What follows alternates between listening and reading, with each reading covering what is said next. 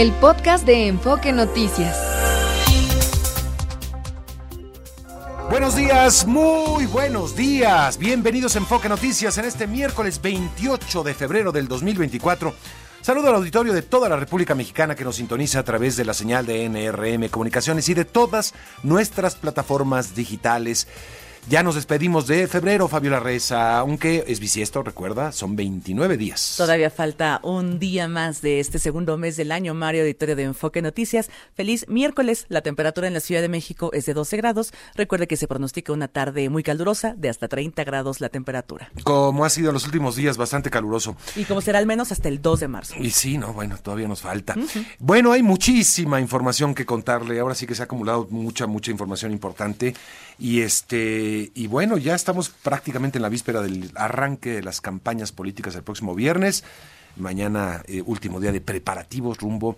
Eh, ayer escuchaba que Jorge Álvarez Maínez, que había dicho en un principio que en Nuevo León, después que en Sonora, y ahora parece que siempre no, parece que va a cambiar un poco la plaza. Entonces, no, estaremos pendientes, por supuesto, con esto para ver dónde va a arrancar su campaña. Lo que sí está eh, ya fijo desde un principio es Claudia Sheinbaum en la Ciudad de México, eh, Xochitl Galvez estará en Fresnillo, Zacatecas, y Jorge Álvarez Maínez parece que está eh, cortando la margarita, pero todo parece indicar que va a ser en Jalisco, en un bastión de Movimiento Ciudadano, también yo creo que para cerrar un poco filas con eh, los seguidores y miembros del Movimiento Ciudadano ya en el estado de Jalisco. Pero estaremos pendientes, por supuesto, conversando de todo esto. Pero como le digo, tenemos mucha información. Eh, por lo pronto vamos a comenzar con el resumen de la información más importante en Michoacán, porque tras el asesinato de dos precandidatos a la alcaldía de Marabatío, el gobernador del estado, Alfredo Ramírez Bedoya, reconoció que grupos criminales están buscando apoderarse del poder político e imponer candidatos y llamó a los aspirantes a no pactar o buscar el respaldo de estos. Cualquier aspirante de cualquier partido o independiente que requiera que le brindemos seguridad, que no lo informe, que tenga la confianza de hacerlo. Y también a los que aspiran a cargos de elección popular, que no busquen, porque es luego Vox Populi, que para eh, ganar una elección, cosa que es falsa, hay que pedirle permiso a algún maloso, ¿no?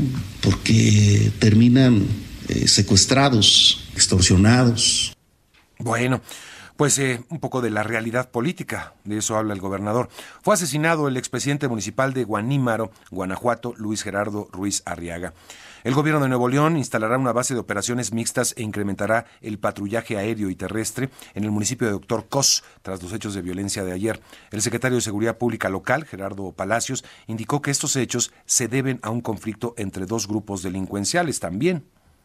El mensaje que nosotros tenemos para ellos es este problema que lleva tantos años lo vamos a resolver. Van a tener una presencia inédita, como ya lo decía, una cantidad muy importante de policías de fuerza civil trabajando codo a codo con las Fuerzas Armadas para restablecer la paz en la zona.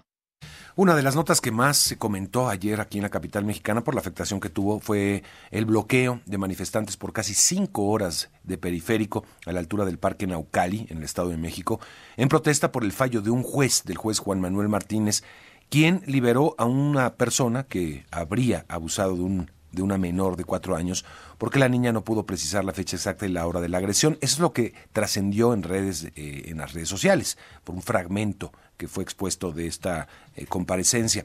Hoy la madre de la víctima tendrá una mesa de diálogo con el Poder Judicial mexiquense. Senadoras de diversos partidos condenaron la exoneración del agresor de la menor y externaron su preocupación por la violencia sexual contra niñas y niñas en todo el país y sobre todo han condenado que no se haya abordado con perspectiva de género y perspectiva de derechos de la infancia el tema. Transportistas de Acapulco suspendieron el servicio por más de tres horas para exigirle al gobierno medidas de seguridad. Vamos a estar hablando con la alcaldesa en un momento más. Jorge Álvarez Maínez solicitó licencia para dejar su curul en la Cámara de Diputados y nombró a Juan Zavala Gutiérrez como coordinador político de su campaña presidencial. Morena y Partido del Trabajo pidieron al INE negarle a Francisco García Cabeza de Vaca, ex gobernador de Tamaulipas, el registro como candidato a diputado plurinominal por el PAN por no ser mexicano tener suspendidos sus derechos por ser prófugo, de la justicia y estar inhabilitado por la Secretaría de la Función Pública. El periodista Carlos Loret de Mola se carió en un juzgado de la Ciudad de México con Pío López Obrador, quien lo demandó por daño moral por difundir videos en los que se le ve recibiendo dinero. En su cuenta de X, Loret de Mola dijo que tras ocho horas de audiencia, Pío López Obrador terminó aceptando que los videos son verdaderos y que sí recibió dinero. Una jueza rechazó vincular a proceso al funcionario de la Secretaría de Movilidad de la Ciudad de México que presuntamente expidió la licencia de conducir apócrifa con la que fue enviada a prisión Rosario Robles. En la cara sur del pico de Orizaba fue localizado el cuerpo de José Luis Díaz, alpinista extraviado desde el pasado 17 de febrero. Por la creciente actividad del volcán Popocatépetl, 22 vuelos fueron cancelados en el Aeropuerto Internacional de la Ciudad de México. También se reportó caída de ceniza en nueve alcaldías capitalinas y en 10 municipios mexiquenses. El semáforo de alerta volcánica se mantiene en amarillo fase 2. La Coordinación Nacional de Protección Civil suspendió hasta nuevo aviso el primer simulacro nacional 2024 previsto para el próximo 19 de marzo. En Tamazunchale, San Luis Potosí, el presidente Andrés Manuel López Obrador encabezó la ceremonia de nacionalización de 13 centrales de energía eléctrica adquiridas a la empresa Iberdrola. La OCDE, ya hablaremos del tema también, advirtió que México necesita impulsar la productividad, acelerar la digitalización y mejorar los resultados educativos y la oferta de vivienda si quiere aprovechar las nuevas oportunidades de crecimiento. En Qatar fue detenido el mexicano Manuel Guerrero por presunta presión de posesión de drogas, pero su familia afirma que le fue implantada para aprenderlo por su orientación sexual. La Embajada de México en Qatar informó que da seguimiento al caso y que el consulado del Reino Unido es la entidad responsable ya que Manuel también tiene nacionalidad británica y su residencia en Doha está registrada como nacional de ese país, como británico. El gobierno de Nicaragua cerró nueve ONGs, entre ellas una católica y tres evangélicas, así como una universidad privada por incumplimientos en los reportes de sus finanzas. Y el presidente argentina Javier Milei prohibió el uso del lenguaje inclusivo y cualquier referencia a la perspectiva de género en los documentos oficiales, en los documentos de la administración pública, en algo que ha provocado mucho revuelo, por supuesto. Es parte de la información más importante. Vámonos con un avance de las finanzas. Martín Carbona, ¿cómo estás? Mario, ¿qué tal? Buenos días al auditorio. Hoy el precio del dólar se mantiene estable, Mario, en la cotización de este miércoles sube tres centavos, 17.09, de ahí no pasa entre 17.05 y 17.10. Afortunadamente se ha estabilizado el tipo de cambio en operaciones al mayor en los últimos días sobre eh, el tipo de cambio en bancos y casas de cambio. Una vez que hay actividades a las 8 de la mañana, 17.50 el precio del dólar y 18.65 el precio del euro. Al momento los mercados allá en Europa todos presentan con números rojos el, y el IBEX 35 de Madrid menos 0.66%, la bolsa de Francia menos 0.03%, Londres menos 0.67%, apenas Alemania avanza un 0.2%. Los precios del petróleo cotizan al momento con pérdidas medio dólar en promedio. El de Europa 82 dólares con 22 centavos, el de los Estados Unidos 78 dólares y medio, la mezcla mexicana de exportación 73 dólares y medio. Mario, la información. Gracias, gracias Martín. Más adelante desarrollamos y un avance de los deportes. Fernando Espinosa Galindo, ¿cómo estás? ¿Cómo estás, Mario? Muchas gracias. Eh, buenos días. Hoy platicamos del abierto mexicano de tenis normal y triste, pero Rodrigo Pacheco se quedó a la primera de cambio, el mexicano que nos estaba representando. Esverev es la sorpresa ayer.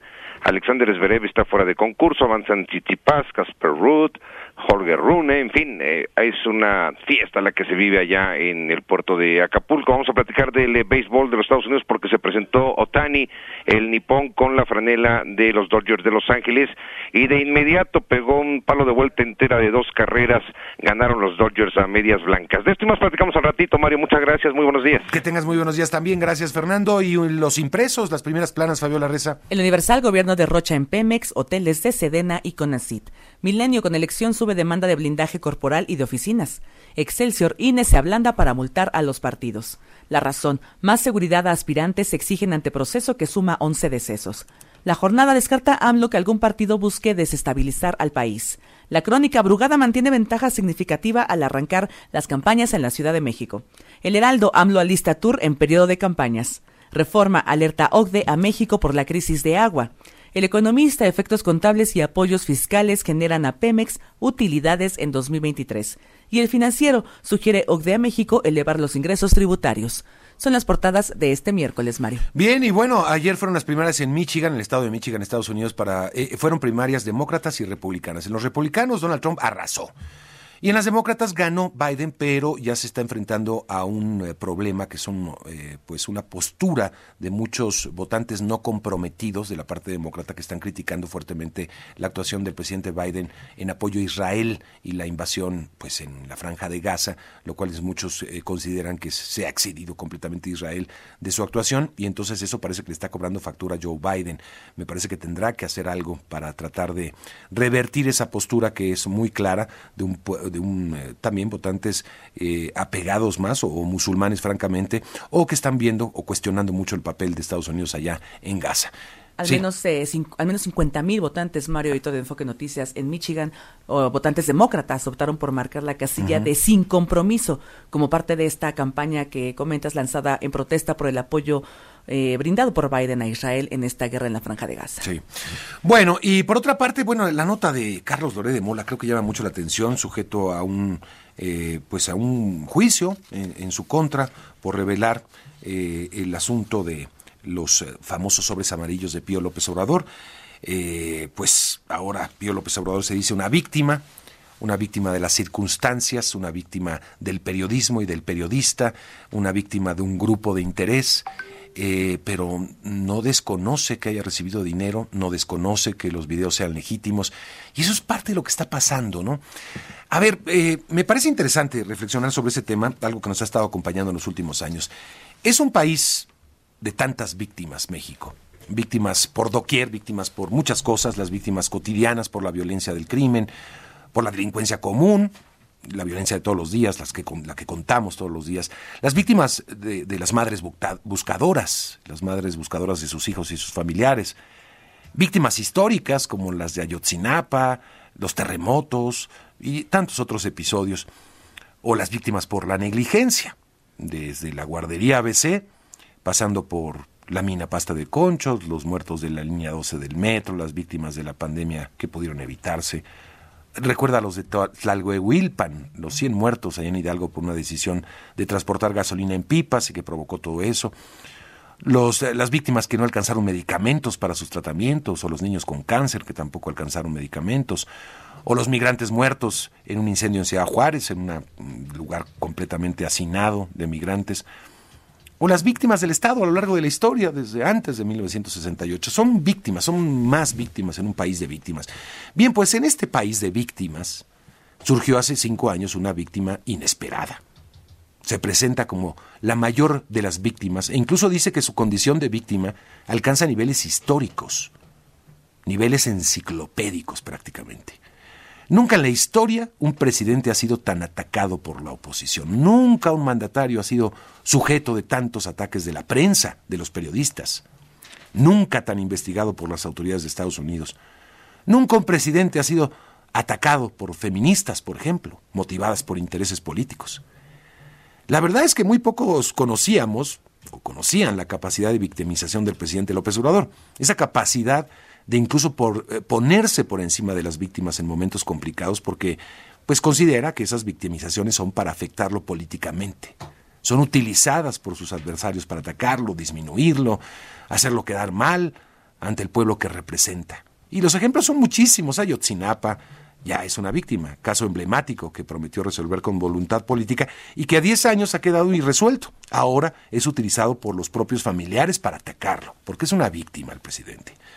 Las acusaciones de corrupción de allegados suyos, el caso de su hermano, con datos duros, imágenes concretas, preguntas sin responder, son lanzadas porque quieren disminuirlo, porque quieren atacarlo, porque es víctima junto con su familia, porque eso sí, no le toquen a su familia, por más pruebas que existan. Pero el tema es que en esa victimización el presidente ha polarizado y ha puesto en un mismo sitio a todos sus opositores, lo que considera sus enemigos aunque no lo sean, conservadores, intelectuales, a la prensa nacional y extranjera, a los periodistas, a las agencias de Estados Unidos como la DEA, a todo, todo lo que se atreva a disentir y cuestionar, porque todos son iguales, todos quieren lo mismo, todos quieren el poder que lo ostenta eh, eh, originalmente, que lo ostenta gracias al pueblo. Y no es así. No todos quieren lo mismo, no todos son iguales. hay un matiz gigantesco de personas que son capaces también de criticar el poder y que tienen el derecho de criticar el, el, poder. Y otros incluso que tienen la obligación de criticar al poder, al poder público, a este poder público, al que venga y al pasado también. No todos son iguales, señor presidente.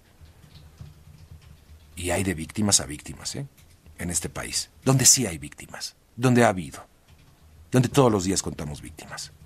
Vámonos a la pausa. Vámonos a la pausa. Son ya las 7 de la mañana con 16 minutos. Vamos a hablar de muchos temas. Tenemos entrevistas muy interesantes esta mañana. Pero vamos a escuchar música. Ya fueron nominados para ingresar al Rock and Roll de la Fama 2024 una cantidad de personajes muy importantes de la música mundial. Pero vamos a escuchar con esto de Lenny Kravitz. Regresamos enseguida. Nominado 2024, Salón de la Fama del Rock and Roll. Está usted escuchando Enfoque Noticias por Radio 1000 en el 1000 de AM y Stereo 100 100.1 de FM. Regresamos con Mario González. 7 de la mañana, 22 minutos para exigir justicia para una menor de cuatro años que presuntamente fue abusada sexualmente. Familiares e integrantes de la Asociación Feminista Hermanas Aliadas bloquearon Periférico Norte y esto obviamente además de que llamó mucho la atención, pues se convirtió en una nota que pues muchos de la capital y del Valle de México estaban interesados en conocer. Eulalio Victoria nos cuenta más. ¿Cómo estás, Eulalio? Sí, buenos días, Mario. Buenos días a los amigos de Enfoque Noticias. Organizaciones sociales y familiares de una niña de cuatro años de edad que presuntamente fue abusada sexualmente mantuvieron bloqueados por más de cinco horas Periférico Norte a la altura del Parque Naucali, en el municipio de Naucalpan, en protesta contra el fallo de un juez que dejó en libertad al agresor. Los denunciantes señalaron que la resolución del juez Juan Manuel Alejandro Martínez Vitela no ejerce acción penal en contra de Alejandro N., porque la niña no pudo decir el día, la hora y el lugar donde ocurrieron los hechos. A través de un video publicado en redes sociales, el juez afirma que lo único que corroboran fue tocamientos, pero que aun cuando se compruebe ese tocamiento, el resto de la información no está debidamente justificada.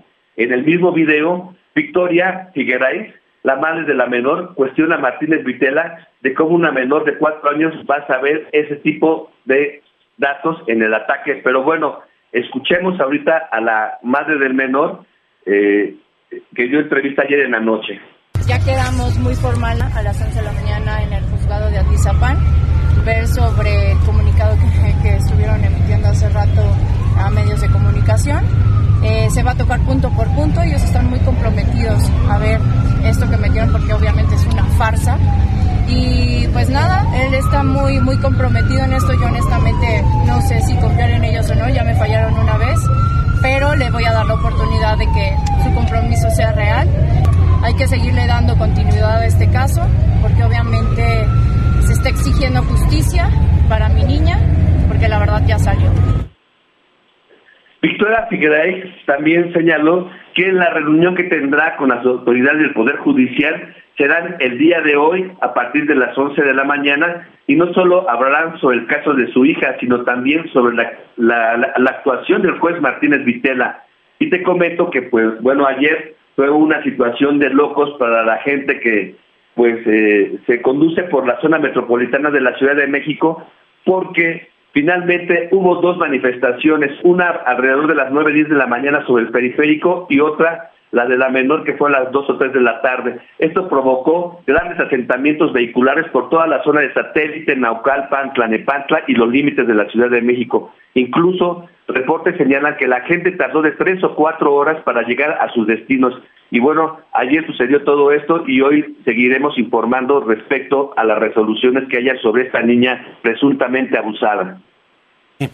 Sí, parece que lo que lo que pues incrimina un poco al, al, juzgador es el diálogo que tiene al final con la madre en el que reconoce que pues sí creyó, sí cree lo del tocamiento, pero pues que no había datos exactos que pudieran configurar ya el delito y por eso lo pone en libertad. Bueno, eh, muy polémico por supuesto, creo que pues muchos eh, juristas incluso han coincidido y, y, organizaciones especializadas en que no hubo perspectiva de asuntos de menores eh, que, que, pues debería abordarse un tema tan delicado como este. Pero en fin, vamos a estar viendo, hay, toda una movilización e incluso pues mucha indignación, creo que con justificada razón.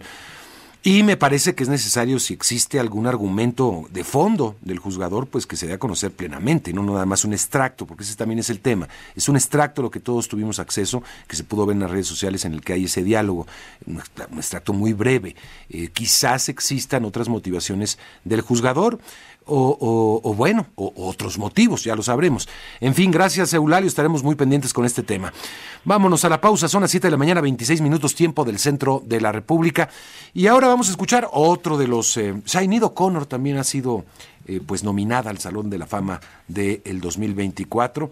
Pero vamos ahorita con Oasis, otra de las bandas favoritas de hace Está usted escuchando Enfoque Noticias por Radio 1000 en el 1000 de AM y Stereo 100 100.1 de FM. Regresamos con Mario González. 7 de la mañana, 33 minutos. La economía mexicana ha sido resiliente, así lo demostró en este 2023, con un crecimiento importante de alrededor del 3.1%. Eh, y eh, se aprovecharon algunas oportunidades, pero creo que el potencial puede ser menor. Esa podría ser una de las conclusiones del informe presentado por la OCDE eh, respecto a México. Y vamos a conversar de esto, cuáles son esas oportunidades donde se puede un poquito aprovechar mejor eh, pues la coyuntura y la coyuntura de un crecimiento también de la economía estadounidense, el nearshoring y todo esto. Vamos a conversar con Alberto González eh, Pandiela, jefe de la sección de México y Costa Rica del Departamento de Economía de la OCDE. Alberto, qué gusto saludarte, bienvenido. Hola Mario, buenos días, un gusto estar eh, contigo otra vez. Bueno, por una parte, pues obviamente la ventaja de tener a un socio comercial tan cerca como es Estados Unidos, creo que eso ayudó, el, consumo eh, fortalecido de Estados Unidos, eh, pero también ya el mercado interno eh, comienza a ser un motor importante para México, Alberto. Sí, sin duda, sin duda este, este año, en el 2023, de hecho ha sido el, motor más importante de, para el crecimiento económico. Hay un mercado laboral bastante robusto, eso le está dando mucho empuje al, al consumo privado y la inversión, eh, después de varios años en las que venía bastante débil, pues, pues tiene una tendencia muy creciente y eso está impulsando el crecimiento. Vamos, si te parece, con el mercado laboral, porque apuntan, la OCDE apunta a que todavía hay un margen importante como para crecer más todavía en este aspecto. Sí, el mercado laboral está robusto, eh, eh, los niveles de desempleo son históricamente, históricamente bajos y, hay un, reto que vemos hacia adelante, también una oportunidad, eh, concierne a la participación laboral de, la mujer. Eh, viene subiendo, está ahora mismo alrededor del 50%, pero la media de la OCDE, por ejemplo, es del 70%. Entonces ahí hay, hay mucho espacio para, para facilitar que, que, las mujeres puedan aprovechar sus oportunidades laborales y eso redundaría también en un mayor crecimiento eh, de la economía. Y ahí desde un punto de vista de, políticas públicas, eh, donde veríamos eh, muy positivo sería en fortalecer la red de educación temprana para que las mujeres, mujeres pudieran incorporarse al mercado laboral. Claro, claro. Y también tiene un impacto directo en la recaudación, donde también estamos con un, digamos, con un área de oportunidad, para decirlo de otra manera, importante, ¿no? Sí, ahí, ahí el, el, reto sin duda es, es eh, por un lado, mantener la prudencia fiscal y por el otro lado, pues hay necesidades de gasto eh, hacia adelante que pudieran ayudar a impulsar la productividad, que pudieran ayudar a aprovechar el nearshoring. Y hay un área importante, por ejemplo, es el área de, la educación. Y la forma de conjugar, mantener la prudencia fiscal y, y atender a esas necesidades de gasto es sin duda incrementar los, los ingresos tributarios, que son los más bajos de, la OCDE. Y ahí también las buenas noticias es que vemos como, como, como oportunidades eh, en diferentes impuestos para, para, para, hacerlo sin necesidad de crear nuevos impuestos o sin necesidad de incrementar las, las tasas tributarias. Eh, dice que con un 16.7% del Producto Interno Bruto, México tiene la relación impuestos PIB más baja de la OCDE. ¿Cuál sería, digamos, la media y cuál sería, digamos, el escenario más, eh, pues, más plausible en relación impuestos PIB? Sí, pues la, media básicamente de la OCDE es, como el doble, mm. está alrededor del 34%. Y ahí quizá una referencia buena para México son otros países de América Latina, otros países de América Latina que en estos momentos están haciendo esfuerzos para recaudar más y tienen reformas tributarias que están siendo discutidas en sus, en sus parlamentos. Pero, por ejemplo, un caso interesante es Chile, Chile recauda 5, puntos porcentuales más que, que, México, que, no parece mucho, pero 5 puntos porcentuales eh, eh, darían para, para, para, para, fortalecer el gasto en, muchos, en muchas áreas importantes. Entonces yo creo que México como primer paso debería, debería incrementar e intentar acercarse a lo que a los eh, recaudos que vemos en países de la región como Chile o como Costa Rica. Ya. ¿Tú eh, eh, crees que esta resiliencia de, de México, de, de, la economía mexicana, incluso el inshoring, han sido más una cuestión inercial que un, digamos, que un diseño, que un programa? Hay, hay, hay, hay, elementos, digamos, estructurales de México que sin duda le, le, han beneficiado. Eh, México es una economía abierta al comercio. Por ejemplo, es, no, no, no ocurre en todos los países de América Latina. Yo creo que es una de las fortalezas de México, es que es una economía abierta al, al comercio y ya está integrada eh, de manera importante en algunos sectores en, en las cadenas de valores. eso es un punto de partida muy importante y eso posiciona de manera favorable a México con respecto a otras economías de la región de cara al, al eh, señalan también eh, un apartado, bueno, además de la educación y la inclusión laboral, eh, que hay ahí un terreno importante como de crecimiento, el acceso a la vivienda. Este, a ver, háblame un poco de eso. ¿Qué impacto podría tener, digamos, en términos de macroeconomía? Sí, ahí, ahí es importante. Bueno, desde un punto de vista macroeconómico, algo, algo tiene un impacto social, pero desde un punto de vista macroeconómico también podemos ligarlo a la productividad. La productividad es, es muy baja y, y aquí en, en, México, como en muchas economías de la, de la región, pues hay, hay, hay altos eh, eh, tiempos eh, de desplazamiento, hay altos y hay también alto coste y tiene también un coste medioambiental. Entonces, conseguir mejorar el acceso a la vivienda, mejorar también la planificación urbana, mejorar los temas de, transporte, eh, tendría un impacto positivo desde un punto de vista macroeconómico, social, incluso también desde un punto de vista medioambiental. Sí, sí, sí. Sí, pero habría, sí, tendría que ser un rediseño, ¿no? También de la, de la política de crecimiento urbano. Este, ha habido fracasos extraordinarios también en tratar de hacer grandes eh, centros de, de, de vivienda eh, suburbanos, digámoslo así. Exacto, este, y, han sido verdaderos fracasos, ¿no? Y, tomando en cuenta algo que mencionan también, que es eh, pues eh, lo caro que está el dinero, Alberto, ya, ya pesa esto en términos de consumo. Yo creo que un muy alto porcentaje de la vivienda se compra por medio de crédito, ¿no? Sí, exacto. Esa es una de las grandes dificultades en el sentido de que el acceso al crédito es, es, es complicado en México. Al mismo tiempo, no hay eh, un mercado de alquiler eh, demasiado desarrollado, eso es una de, las grandes diferencias eh, con las economías de la OCDE, y entonces pues se lleva a, la alternativa, en muchos casos es la autoconstrucción, y, esa autoconstrucción pues es, más difícil organizarla de manera que no se genere un crecimiento desordenado de las ciudades, como, como bien comentas.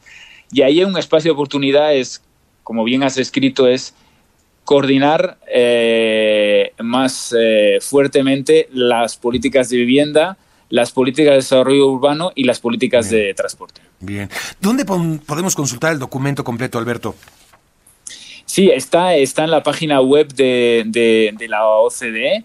Ahí está el documento completo, hay un resumen ejecutivo que está en español y en inglés y también hay una, una presentación con algunas eh, gráficas que presentan los principales hallazgos del informe. Pues te agradezco mucho por conversar con el auditorio esta mañana. Nada, un placer, un gran gusto. Muchas gracias. Igualmente, Alberto hasta la próxima. Igualmente, claro que sí. Alberto González Pandiela es jefe de la sección México y Costa Rica en el Departamento de Economía de la OCDE. Está muy interesante todo lo que apunta la OCDE. Creo que hay una ruta ahí que podríamos seguir. Vámonos a la pausa, 741. Regreso enseguida. Está usted escuchando Enfoque Noticias por Radio 1000 en el 1000 de AM y Stereo 100 100.1 de FM. Regresamos con Mario González. 7 de la mañana, 43 minutos.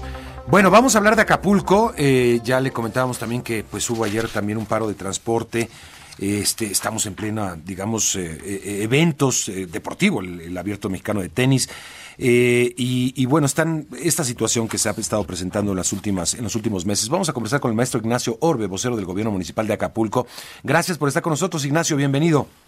Hola, buenos días, Mario. Un saludo a ti y a todo tu auditorio. A ver, ¿cómo está el asunto del transporte? Ayer se registraron nuevas eh, protestas.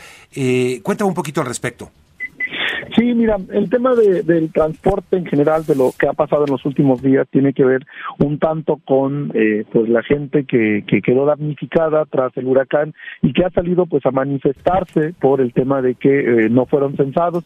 Desde el gobierno federal en un esfuerzo conjunto con el gobierno del estado y desde luego del gobierno municipal se han mantenido mesas de diálogos con, con estas personas y afortunadamente hemos ido avanzando, avanzando poco a poco porque también lo cierto es que en un principio eh, personas, estamos hablando de que eran aproximadamente unos 200 ciudadanos, hoy día ya van más de 2.000 ciudadanos y la, el listado va creciendo. Eso de alguna manera pues ha, complicado un poco eh, pues el diálogo que se ha tenido porque se han alcanzado acuerdos y pues constantemente se han tenido que, mover, pero hay una disposición, una disposición totalmente del gobierno federal, el estatal y el municipal pues para llegar a un acuerdo con ellos y básicamente es, es lo que ha provocado de alguna manera pues estos eh, bloqueos o pues algunos problemas que tenemos con el transporte en el puerto, pero eh, decirte que hoy día amanecemos con total regularidad.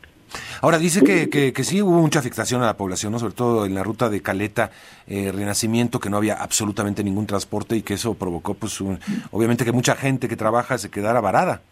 No, no, no, para nada, para nada. Eso, eso es totalmente falso. Eh, sí es cierto que en las primeras horas del día, eh, te estoy hablando hasta las nueve, diez de la mañana, hubo alguna escasez, pero en el, en lo que fue en el transcurso del día, a partir de, del mediodía, ya se fue regularizando. En la tarde prácticamente tuvimos transporte en toda la ciudad y sin ningún problema. Oye, a ver, eh, me dices que básicamente es por el asunto de protestas de, de, las personas damnificadas, de, de aquellas que resultaron afectadas por el huracán Otis. Eh, sin embargo, otros medios hablan de todavía el asunto de la seguridad, de ataques contra choferes y sus unidades. ¿Esto tiene que ver también? No, en esta, en esta ocasión tiene que ver con, eh, se anunciaron el día de ayer si no me equivoco, por parte de, este colectivo, tres, cuatro eh, bloqueos que se iban a realizar en la ciudad. Sin embargo, no se realizó ninguno. Hasta mediodía solamente tuvimos uno este, y, fue el único que tuvimos, ¿no? Y entonces eso fue, fue más bien una serie de eh, noticias falsas, fake news, como se les llama, que estuvieron corriendo sobre todo a través de, eh, de WhatsApp, ¿no? Y eso, pues, de alguna manera eh, hizo que la gente bueno, se, se contuviera en sus casas, que el transporte anunciara que no iba eh, a salir y demás, pero eh, te repito, por parte del municipio nosotros estuvimos dando puntual seguimiento a esta situación por parte de nuestra Secretaría de Seguridad Pública y Vialidad.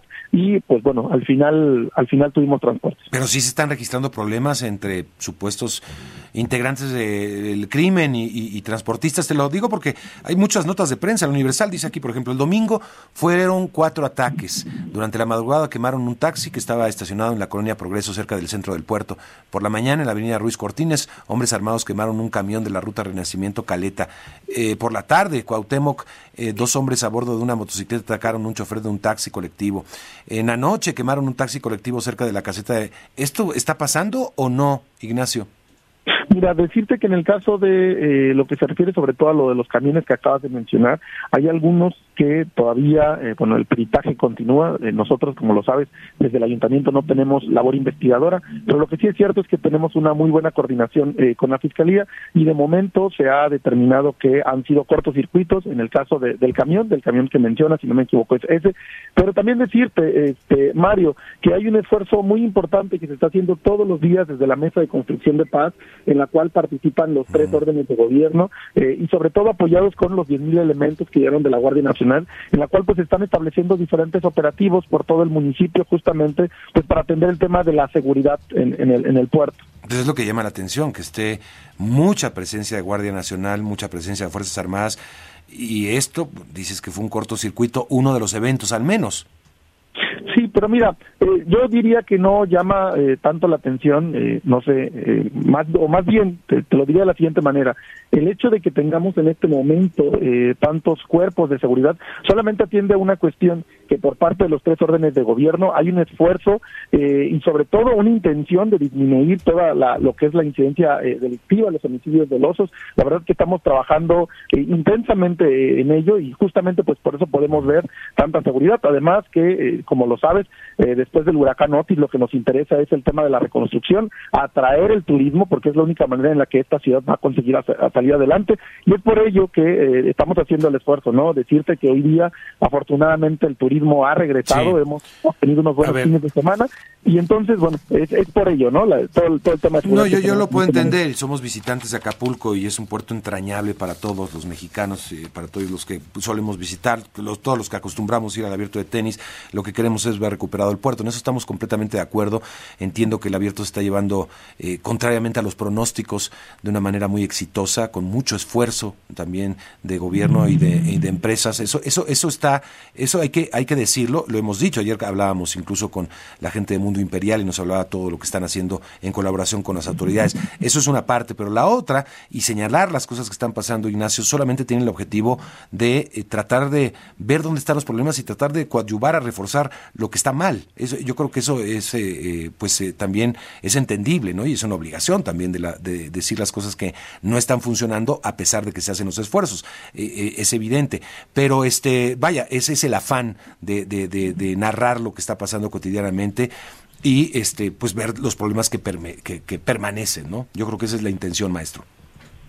Sí, sí, tienes razón y así así debe de ser. La verdad que es la labor que realizan los medios de comunicación es muy importante y como te decía también en ese sentido pues habría que destacar pues el esfuerzo que se está haciendo desde los tres órdenes de gobierno, desde el ayuntamiento para que justamente a través de las reuniones que se mantienen diariamente en la mesa de construcción de paz a las 8 de la mañana pues podamos dar seguimiento y atender todo esto que, que se está diciendo. La verdad que pues como lo sabes esto es un problema de carácter estructural y solamente pues atendiéndolo en profundidad pues vamos a lograr eh, pues disminuir estas cifras, ¿no? Bien. Bueno, pues sí, este, te digo, son muy insistentes las, las, las, crónicas de que se trató más bien de un asunto que tiene que ver con la seguridad, este, con nuevos ataques, pero bueno, este, vamos a esperar, obviamente, a que a que se determine por parte de los peritajes qué, qué es lo que está pasando también en aquellas unidades que resultaron quemadas. Eh, pues te agradezco y, y espero tener ese, mantener ese contacto, maestro, para ver cómo van las cosas.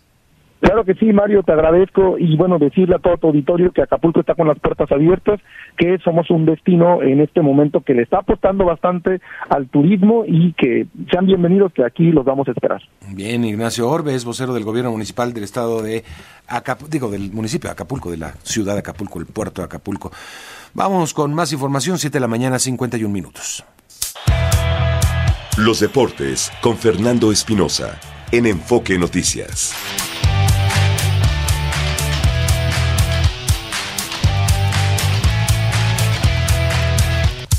Fernando Espinosa Galito, ¿cómo estás? ¿Cómo estás, Mario? Muchas gracias. Buenos días. Buenos días a ti, a los amigos de Enfoque Noticias.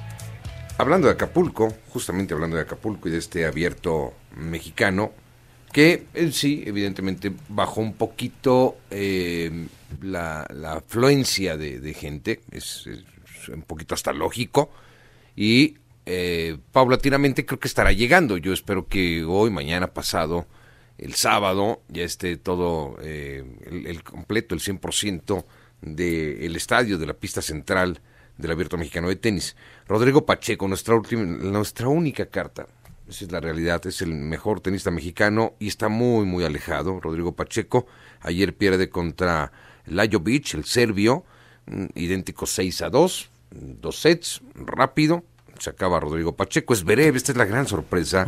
Altamiera derrotado a Esberev 3-6, 6-3, 3-6.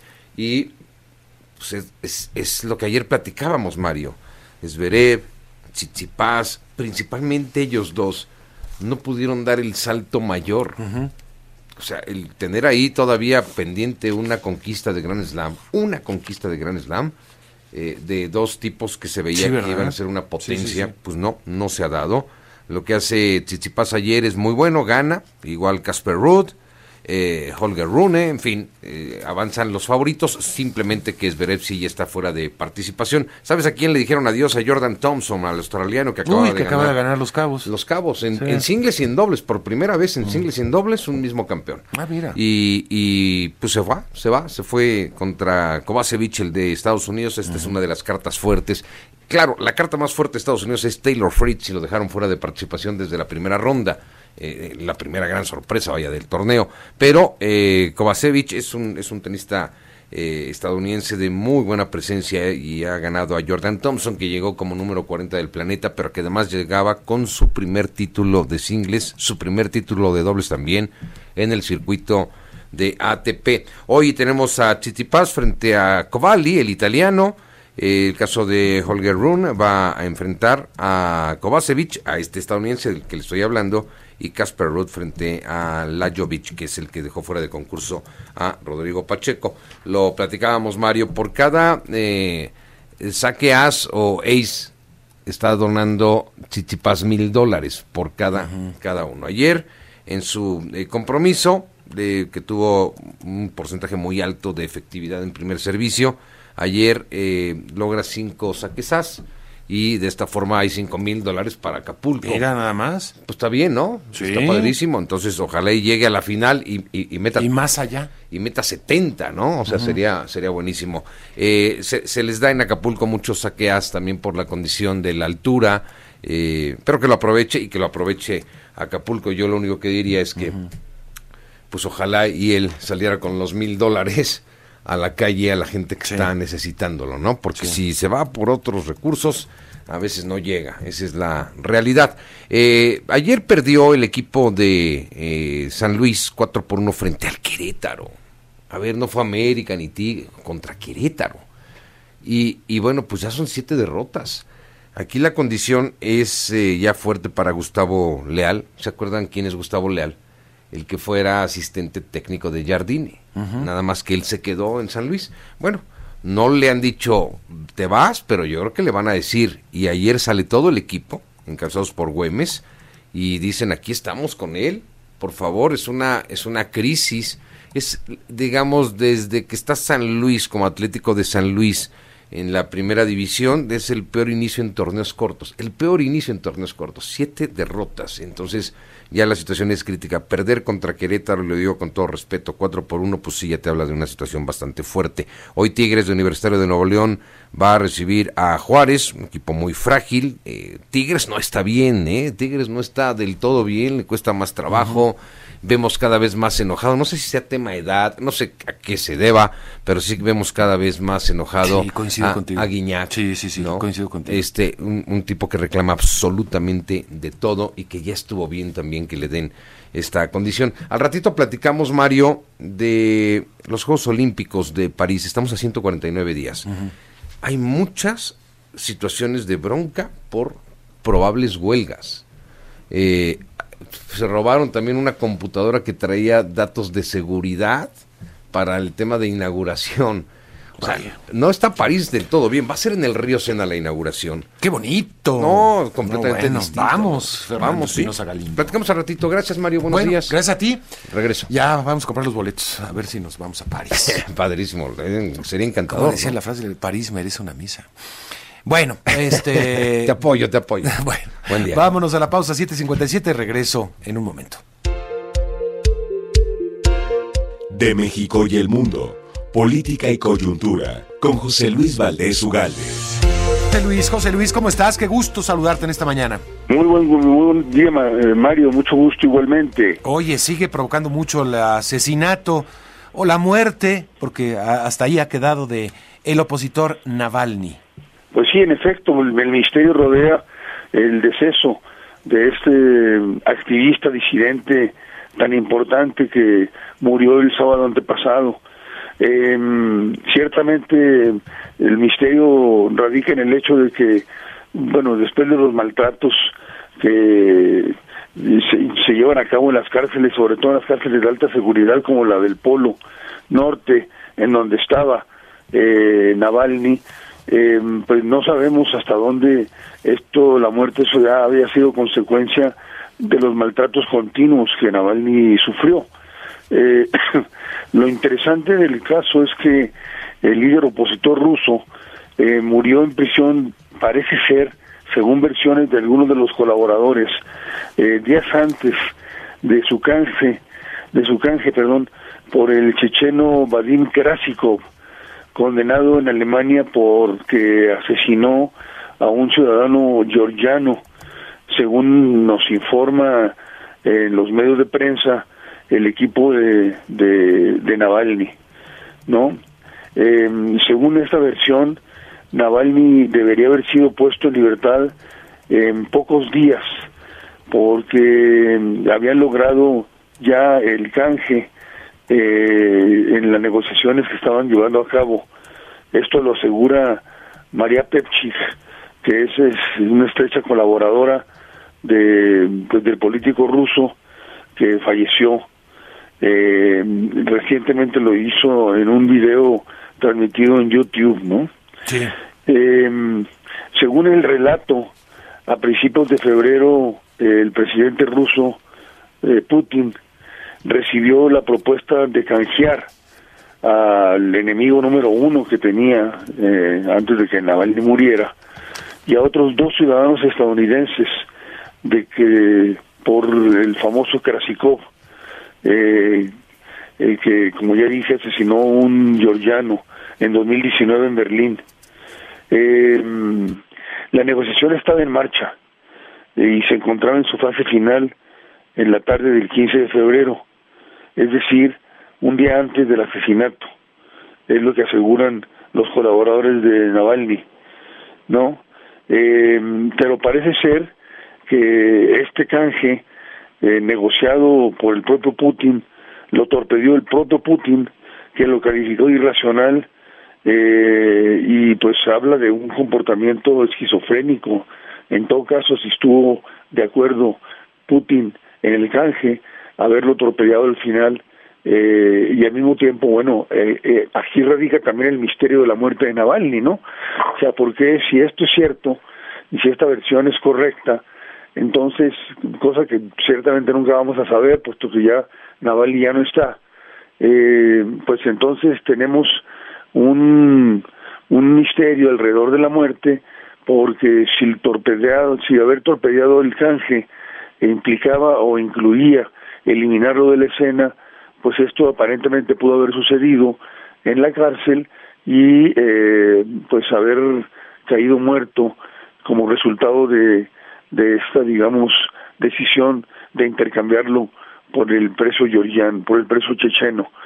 Eh, esto nos habla también mucho, Mario, de la crueldad con la que se manejan en las cárceles rusas las autoridades rusas eh, sobre todo cuando se trata de disidentes y de eh, acusados de espionaje, etcétera, como los dos estadounidenses que estaban también a punto de ser canjeados, los dos eran eh, acusados de espionaje, ¿no?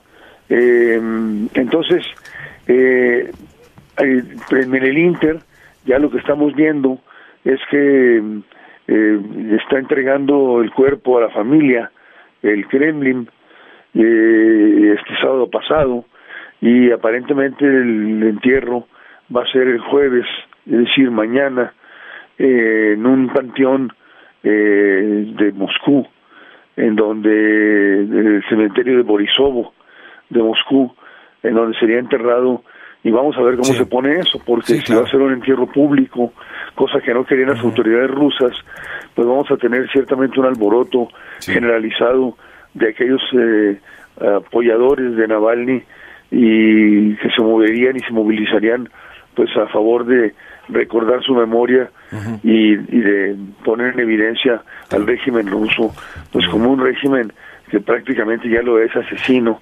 de opositores. Sí, de todo lo que huela oposición. Pues muy bien, estaremos muy pendientes, por supuesto. Gracias, José Luis, te agradezco y nos escuchamos el viernes. Claro que sí, Mario, te mando un abrazo. Igualmente, pausa y nos vamos al resumen de la información más importante. Tenemos todavía mucho que conversar en un momento. Estaremos tocando base en Michoacán, pero también lo que está pasando en la contienda electoral. Ya todo listo para el arranque de las campañas. Volvemos. El podcast de Enfoque Noticias.